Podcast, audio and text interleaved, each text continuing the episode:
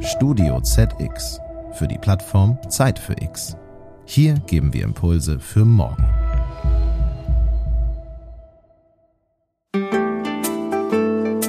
Bei Strom, finde ich, sind wir schon auf einem guten Weg. Wir sind bei über 50 Prozent. Das ist sicherlich der richtige Weg. Und da, glaube ich, wird das auch seinen Weg gehen. Da brauchen wir eher Umsetzungshilfen wie eine Handwerksinitiative für erneuerbare Energien.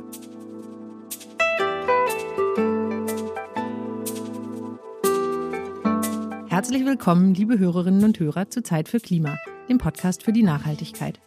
Ich bin Christina Kara und freue mich heute auf einen interessanten Gesprächspartner zum Thema Energiewende. Laut Koalitionsvertrag soll der Ausstieg aus der Kohleverstromung idealerweise bis zum Jahr 2030 erfolgen. Mit diesem aber wächst unsere Abhängigkeit von Gas. Und der wichtigste Gaslieferant Deutschlands ist Russland. Vor dem Hintergrund des Ukraine-Überfalls wird klar, dass Deutschland seine diesbezügliche Energieabhängigkeit beenden muss. Die große Frage allerdings ist, wie? Um vorzubeugen, dass längst abgeschriebene Energieträger wieder in den Fokus rücken, werden nun vermehrt Forderungen nach einem erheblich schnelleren und konsequenteren Ausbau der erneuerbaren Energien laut. Darüber, wie dies gelingen könnte, sprechen wir in dieser Folge. Wir alle wissen, wir müssen vieles verändern auf dem Weg zu einer nachhaltigeren, ressourcenschonenderen und faireren Gesellschaft. Klar ist aber auch, unsere Welt ist so vernetzt und verzahnt, dass wir übergreifende Lösungen brauchen. In diesem Podcast werfen wir ein Schlaglicht auf einzelne Bereiche des großen Ganzen und was sich hier tut. Ich begrüße heute einen Gast, der sich seit rund 20 Jahren damit beschäftigt, wie erneuerbare Energien unsere Stromversorgung und damit unser Leben und Wirtschaften klimafreundlich machen können.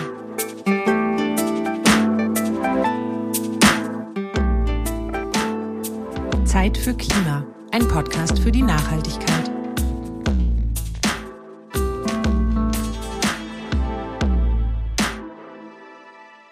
Herzlich willkommen, Herr Schurich. Schön, dass Sie bei uns sind. Hallo. Bevor wir ins eigentliche Gespräch einsteigen, geht es um Sie persönlich. Sie sind seit 2017 Generalsekretär der internationalen Stiftungsplattform F20, einem Forum von über 60 Stiftungen, überwiegend aus den G20-Ländern, die sich für die Umsetzung der 2030-Agenda und des Pariser Klimaabkommens einsetzen. Als Mitglied des Vorstandes der Stiftung World Future Council leiteten Sie zuvor die Abteilung Energie und nachhaltige Städte sowie das Programm des World Future Council im Bereich der erneuerbaren Energien. Eigentlich haben Sie mal Architektur studiert, haben aber, wenn ich es richtig verstanden habe, nie in diesem Beruf gearbeitet, weil Sie direkt nach dem Studium hauptamtlich Aktivist geworden sind. Zehn Jahre lang waren Sie Sprecher von Greenpeace Deutschland und leiteten dort das Klima- und Energieressort. In diesem Zusammenhang frage ich mich, was war denn Ihr persönlicher Moment X? Wann hat es bei Ihnen so richtig Klick fürs Klima gemacht? Ja, das kann ich, glaube ich, ziemlich genau terminieren. 26. April 1986. Da war ich 14. Wir bekamen Anfang Mai Wind von der Reaktorkatastrophe in Tschernobyl und hörten also im Radio von einer riesigen radioaktiven Wolke, die über den Kontinent Europa zieht und natürlich auch in Deutschland vorbeiziehen würde. Und ähm, es war traumhaftes Frühlingwetter in diesem Jahr. Es war ein großes Frühlingsfest in der Stadt, in der ich damals wohnte. Und äh, wir wurden sozusagen angehalten, auf gar keinen Fall mit dem Regen in Berührung zu kommen, sollte es regnen. Und dann ging auf diesem Sommerfest also ein Wolkenbruch nieder und ich habe noch nie so so schnell gesehen, wie sich Leute ähm, irgendwo Schutz gesucht haben. Das hat sich mir so eingebrannt, dass ich, ich glaube, es hat mich tatsächlich auf diesen umwelt- und energiepolitischen Pfad gebracht. Und dann habe ich erst mal zehn, zwölf Jahre mich ehrenamtlich engagiert als Aktivist und als Mitglied der damals sogenannten Jugendumweltbewegung, die damals entstand. Heute würde man Fridays for Future 1.0 sagen, 1.0.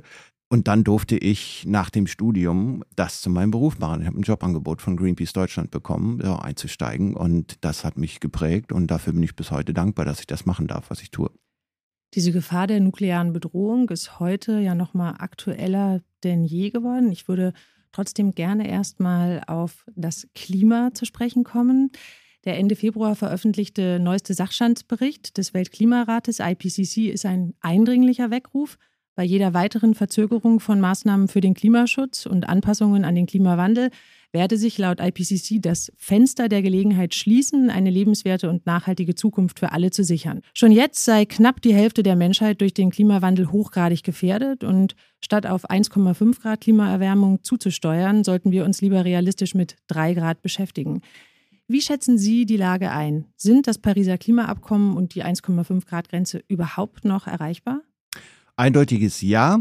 Ich behaupte, jeder, der sagt, nein, ist nicht mehr erreichbar, hat sich im Prinzip entschieden, ist sich aber nicht über diesen Entscheidungsprozess bewusst.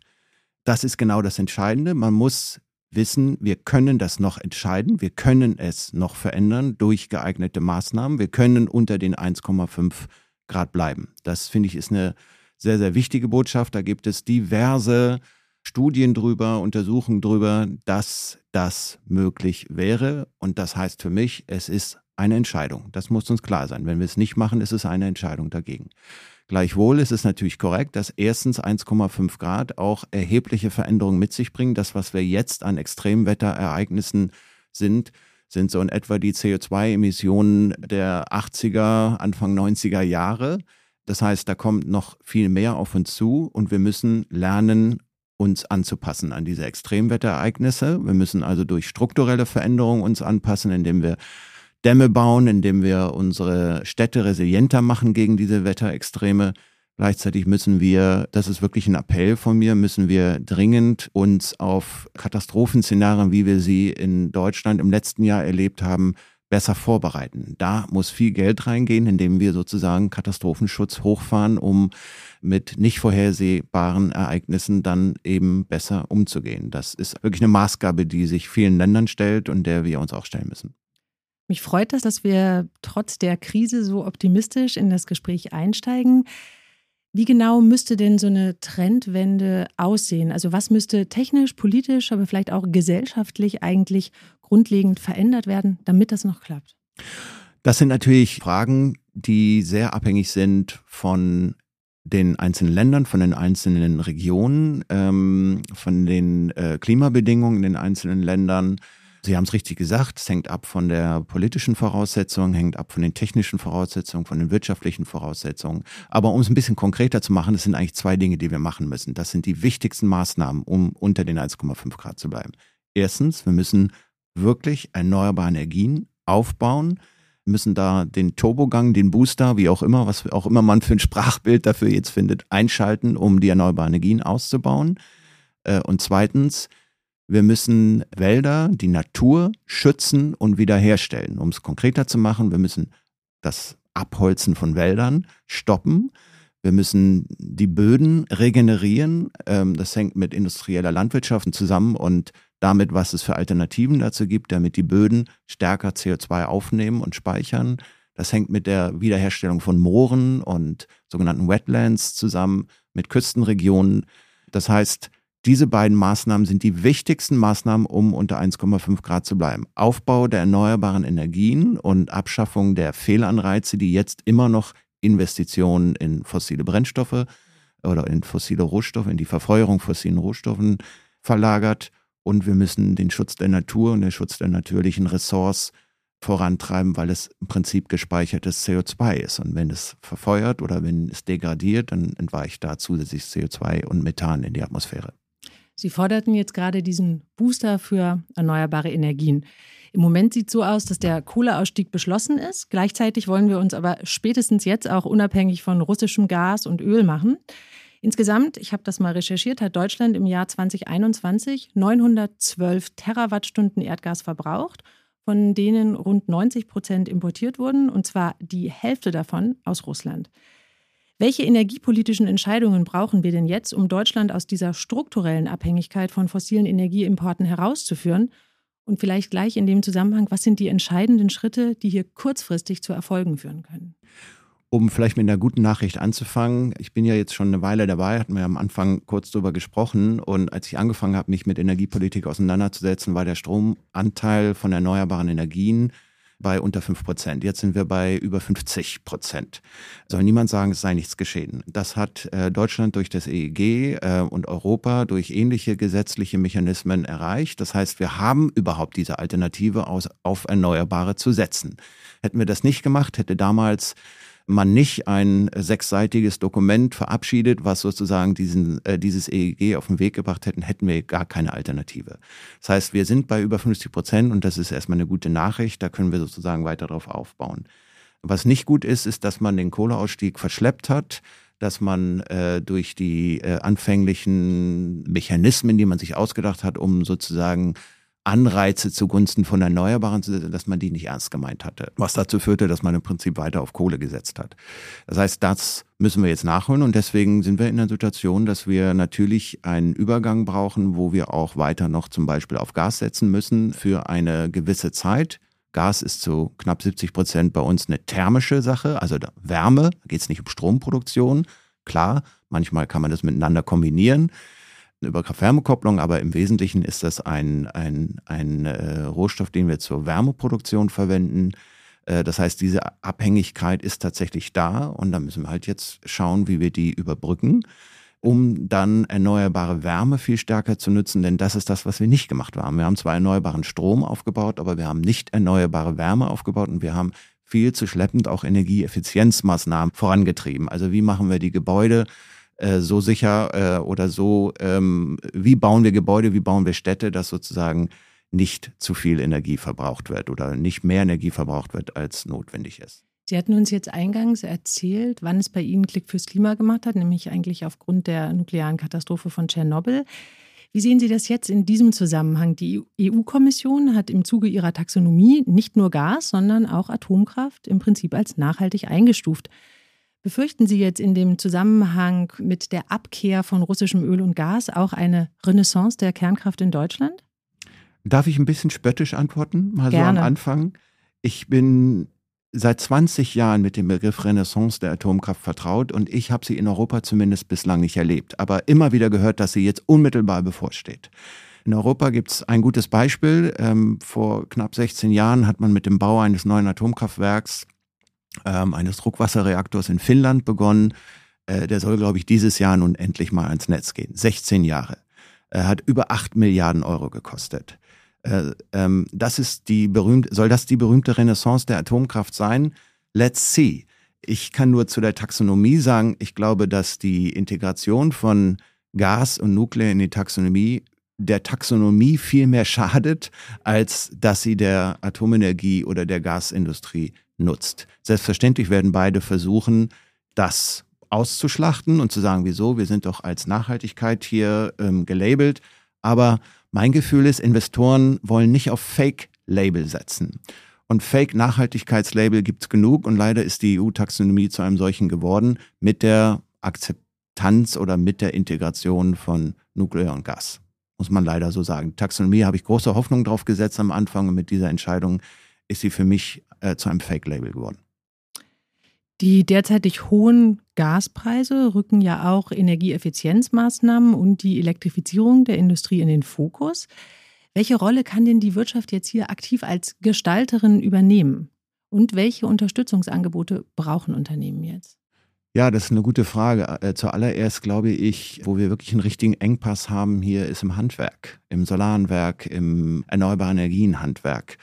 Äh, wenn Sie heute Solaranlagen aufbauen wollen, ist es wirklich schwierig, ausreichend Handwerksbetriebe zu gewinnen, die Ihnen dabei ähm, helfen oder die sozusagen das unterstützen. Ich glaube, wir brauchen wirklich sowas wie so eine erneuerbare Energien Handwerksinitiative in Deutschland, weil das ist wirklich ein Engpass. Bringt ja nichts, wenn wir die Anlagen da stehen haben, aber ähm, niemand da ist, der weiß, wie man die ordentlich anschließt. Also das ist wirklich ein wichtiger Punkt. Das, glaube ich, würde die Wirtschaft sehr unterstützen, wenn ähm, seitens der Länderregierung oder der Bundesregierung hier eine Handwerksinitiative Erneuerbare gestartet werden würde. Dann glaube ich, dass es generell für Betriebe wichtig ist, Planungssicherheit zu haben. Betriebe müssen im Prinzip ohne Subventionen wirtschaften und können sie auch, weil Erneuerbare sind ja in den meisten Teilen der Welt und auch in Deutschland schon eine sehr günstige Alternative zu anderen Formen der Stromerzeugung und der Wärmeerzeugung. Also ist hier wirklich mein Appell, Planungssicherheit so schnell wie möglich zu geben Viele große Betriebe zum Beispiel stehen jetzt vor großen Investitionsentscheidungen. Gehen wir auf Wasserstoff oder nicht? Auf welche Form von Wasserstoff gehen wir denn? Und da brauchen die Planungssicherheit, die investieren. Und die müssen, die Investitionszyklen sind jetzt und nicht in zwei, drei Jahren. So, die müssen jetzt investieren. Das heißt, sie brauchen Planungssicherheit, damit sie dann wissen, dass sich in den nächsten Jahren diese Entscheidung rentiert. So, das ist, glaube ich, ein ganz entscheidender Punkt. Das hören Sie auch in der ähm, Wirtschaft immer wieder, dass Sie hier klare Signale und verlässliche Signale brauchen, um Investitionssicherheit zu garantieren. Schätzen Sie denn die derzeitige Lage so ein, dass diese Planungssicherheit tatsächlich garantiert werden kann? Ich stelle mir das wahnsinnig schwierig vor. Naja, im Grunde genommen kann man das schon. Man kann natürlich jetzt mit einer neuen Regierung sagen, das ist der Weg, den wir gehen wollen und wir nehmen uns aber nochmal ein Jahr Zeit. Oder man kann sagen, wir gehen diesen Weg und ähm, wir bringen jetzt die Gesetzesinitiativen auf den Weg und ihr könnt euch darauf verlassen. Ich glaube, da ist noch ein bisschen Spielraum drin. Ansonsten kann man so eine Frage natürlich nicht beantworten, ohne um auf die aktuelle Lage zu gucken. Also wir haben ähm, seit vielen, vielen Jahren äh, und Jahrzehnten einen Krieg in Europa mit äh, erheblichen Folgen äh, auch für die äh, Preise auf den Energiemärkten, wo es viel zu früh ist, jetzt schon Schlüsse draus zu ziehen. Das muss man auch sagen, ist auch klar. Aber das betrifft die Preise der fossilen, das betrifft nicht die Preise der Erneuerbaren in dem Sinne. Und insofern ist hier einmal mehr Planungssicherheit angesagt und Entschlossenheit angesagt, damit die Unternehmen wissen, dass sie sich auf die Entscheidungen verlassen können. Apropos Entscheidungen, apropos Politik, mit Beginn des neuen Jahres hat Deutschland den Vorsitz in der G7 übernommen. Bundeskanzler Scholz verkündete in diesem Zusammenhang, wir werden unsere G7-Präsidentschaft nutzen, damit dieser Staatenkreis zum Vorreiter für klimaneutrales Wirtschaften und eine gerechte Welt wird. Ende Juni kommen die G7-Staats- und Regierungschefs zu ihrem jährlichen Gipfeltreffen zusammen. Was muss denn aus Ihrer Perspektive dort verabschiedet werden, damit es auf internationaler Ebene in die richtige Richtung geht? Also die G7 ist eine Teilmenge der G20, genauso wie die sogenannten BRICS-Staaten, Brasilien, Russland, Indien, China und Südafrika, wie auch andere Länder noch, die sich auch zu einem Bündnis zusammengeschlossen haben. Die G7 muss sich als eine Teilmenge der G20 verstehen und insofern erwartet man von den G7, die nun mal sehr ähm, wirtschaftlich sehr starke Länder sind, ähm, ein klares Commitment äh, und eine klare Richtung für ähm, im Bereich Energie und Klima, für Klimaschutzmaßnahmen und für erneuerbare Energien. Und das heißt, dass die Initiativen der Bundesregierung hier für eine einheitliche Regelung für einen CO2-Preis, also die ähm, Zusatzkosten, wenn man emittieren möchte, dass sie danach strebt, finde ich, ist eine richtige Herangehensweise. Man wird sehen, wie weit das gelingt. Sowas muss aber so ein Zeichen muss klar von der G7 ausgehen, dass man hier einen Preis auf Emissionen setzt und man einheitliche Mechanismen hat, den zu vergleichen und Handel in diesen Ländern zu treiben und dort auch offen bleibt für andere Mitglieder aus den G20 und darüber hinaus. Und der zweite Teil ist ein klares Ziel für erneuerbare Energien. Und das ist für mich ein sehr, sehr wichtiger Teil. Äh, wenn man die Erklärung der Bundesregierung liest, dann ist das Wort erneuerbare Energien nicht ein einziges Mal genannt, aber ganz, ganz viel über CO2-Preis und so weiter. Ich finde aber immer wichtig, ich stelle mir immer so vor, du fährst mit dem Auto eine Landstraße entlang und hast vor dir ein großes Hindernis und dem musst du ausweichen. Und das sind alles, was hinter 1,5 Grad liegt im Prinzip, so im übertragenen Sinne. Man reißt also das Steuer rum und versucht dem auszuweichen. Und beim Steuer rumreißen hat man eine Hand, die nach oben geht und eine, die nach unten geht. Das, was nach oben gehen muss, ist der Preis für CO2. Das, was nach unten gehen muss, ist der Preis für erneuerbare Energien. Und das kann man durch gesetzliche Mechanismen so machen, dass sozusagen gar keine Unterstützung für erneuerbare Energien notwendig ist, dass aber die Fehlanreize für Subventionen von fossilen Energien aus dem Weg geschaffen werden. Und dadurch wird quasi dann tatsächlich ein fairer Markt gewährleistet. Und ich glaube, dieses Signal muss von den G7 ausgehen in die G20. Und ich verspreche mir in diesem Jahr eine besondere Aufmerksamkeit auf die G20, weil da alle Länder drin sind, auch Russland.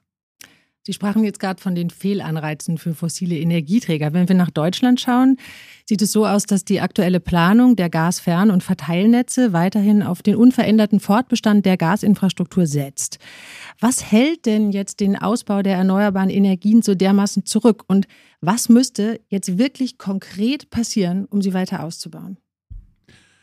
Also ich glaube, man muss unterscheiden noch zwischen äh, Strom und Wärme. Im Bereich Wärme hält zurück, dass wir einfach nicht früh genug da geschaltet haben und erst jetzt langsam anfangen. Wir haben ja auch personelle Veränderungen auf der politischen Ebene, auf der Regierungsebene und da verspreche ich mir große Öffnungsschritte Richtung erneuerbare Wärme, also die äh, Tatsache, dass man eben Sonnenenergie auch zur Wärmeaufbereitung und zur Warmwasseraufbereitung, sogar zur Heizungszwecken, auch zur Prozesswärme letztlich nutzen kann ähm, das in Verbindung mit Nahwärmesystemen tun kann. Da verspreche ich mir große Schritte. Das hat im Prinzip, das war der schlafende Riese der Energiewende, der ganze Wärmebereich. Bei Strom, finde ich, sind wir schon auf einem guten Weg. Wir sind bei über 50 Prozent. Das ist sicherlich der richtige Weg. Und da, glaube ich, wird das auch seinen Weg gehen. Da brauchen wir eher Umsetzungshilfen wie eine Handwerksinitiative für erneuerbare Energien. Das will ich hier wirklich nochmal doppelt betonen. Ich glaube, das ist ein ganz entscheidender Punkt. Das bringt ja nichts, wenn wir im Prinzip die Anlagen nicht ans Netz bringen.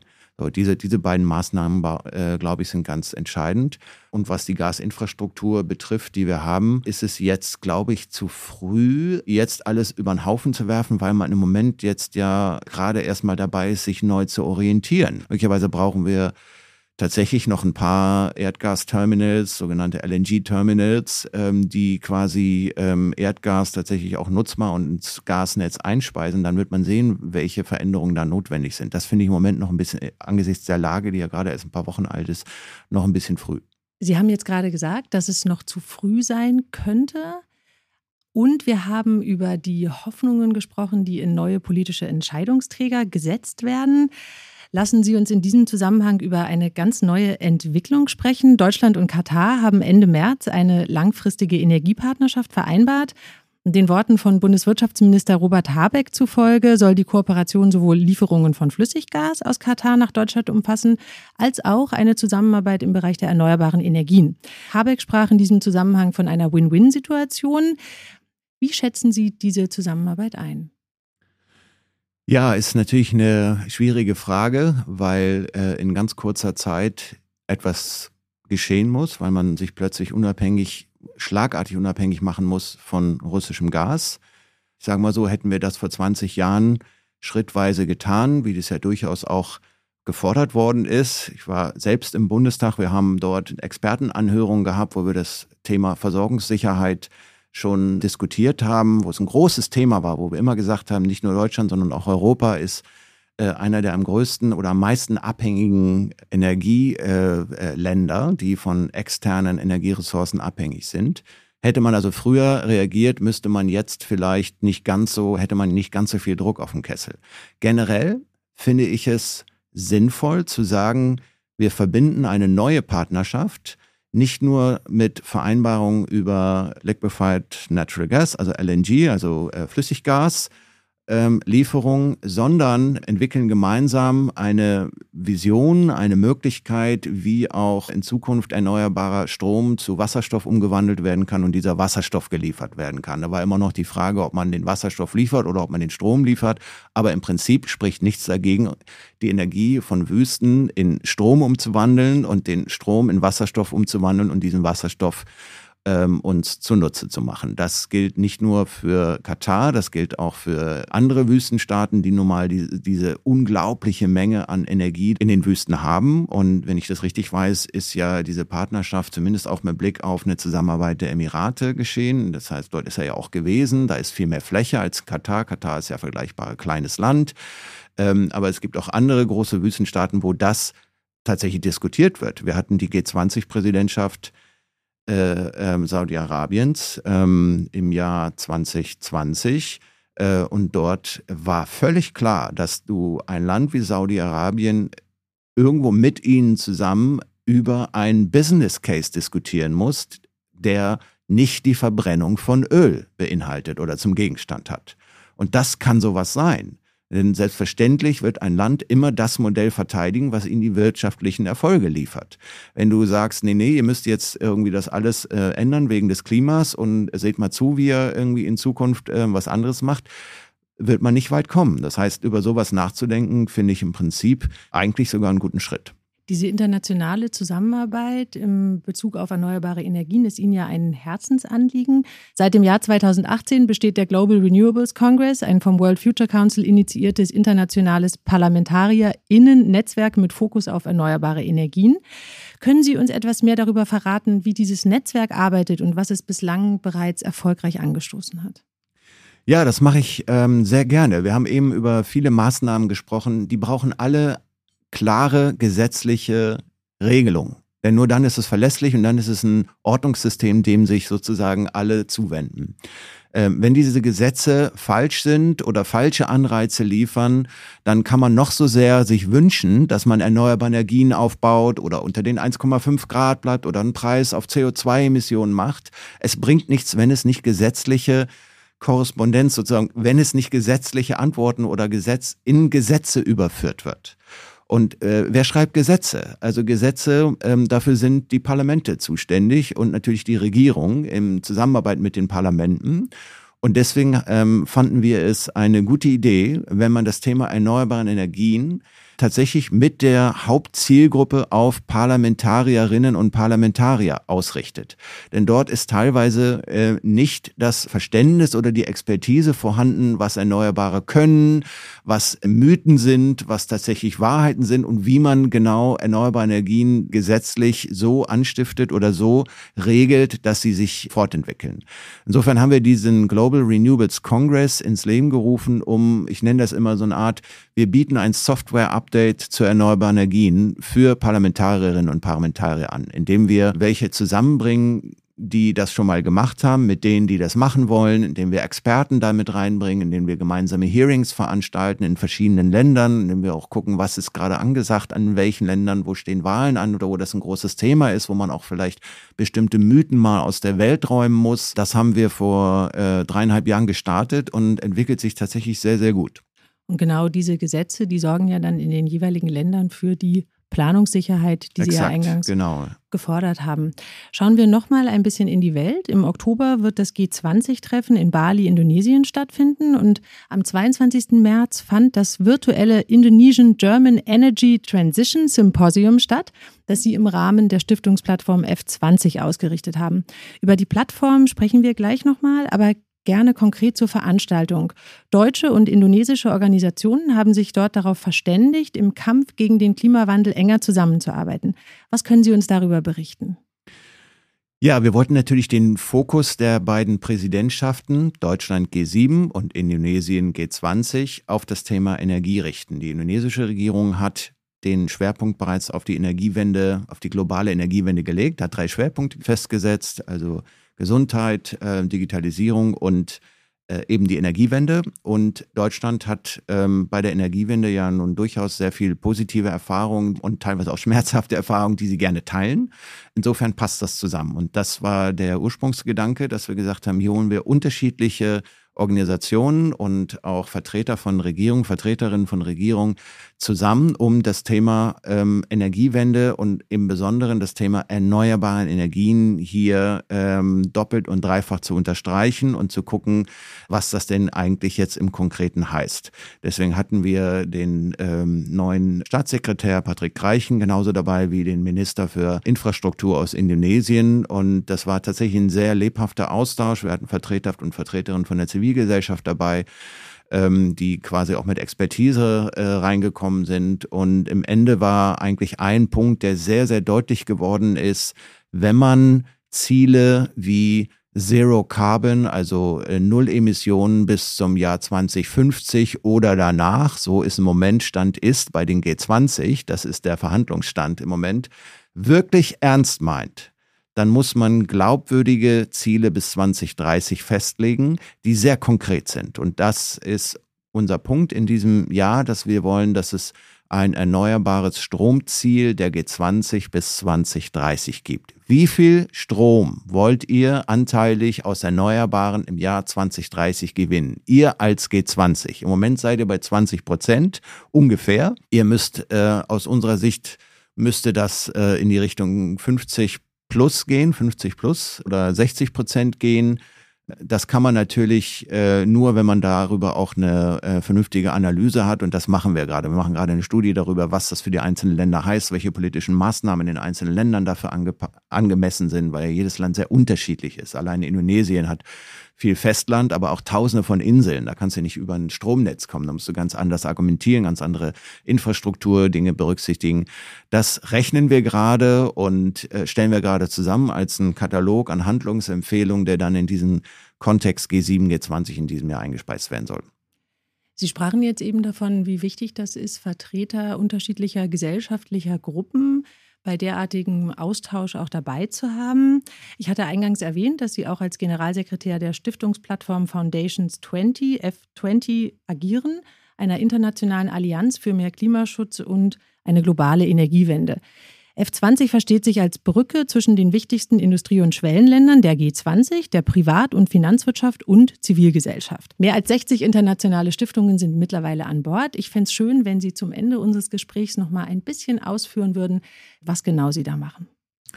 Also ich versuche dieses Projekt F20 mal in einem Satz zu beschreiben.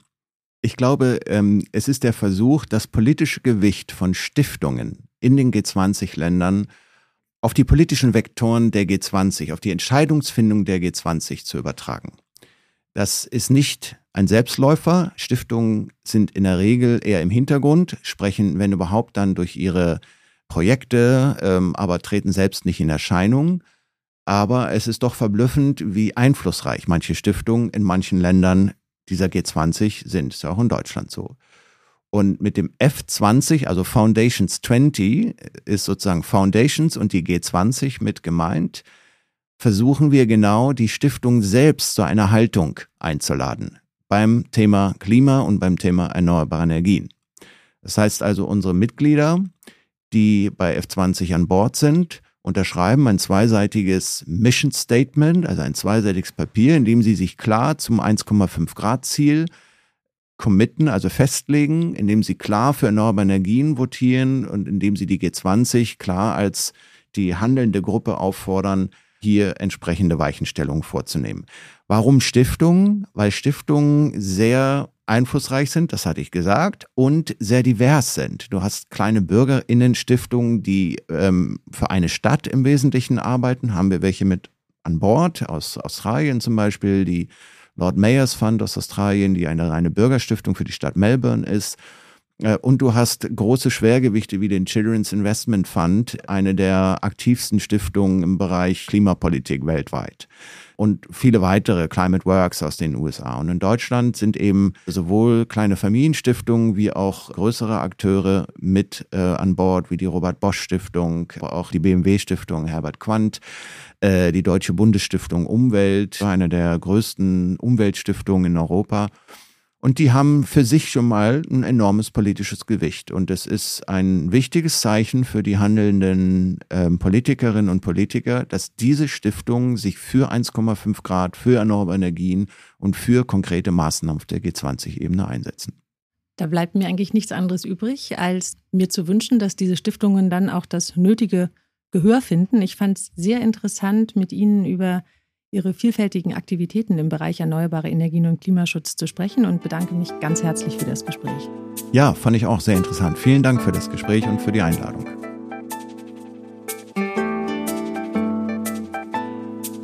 Liebe Zuhörerinnen und Zuhörer, schön, dass Sie dabei waren. Wenn Sie mehr über das Engagement des World Future Councils, der Stiftungsplattform F20 oder des Global Renewables Congress erfahren möchten, schauen Sie gern in den Show Notes dieser Sendung.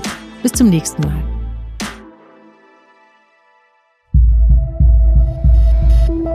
Dieser Podcast ist eine Produktion von Studio ZX für die Plattform Zeit für X.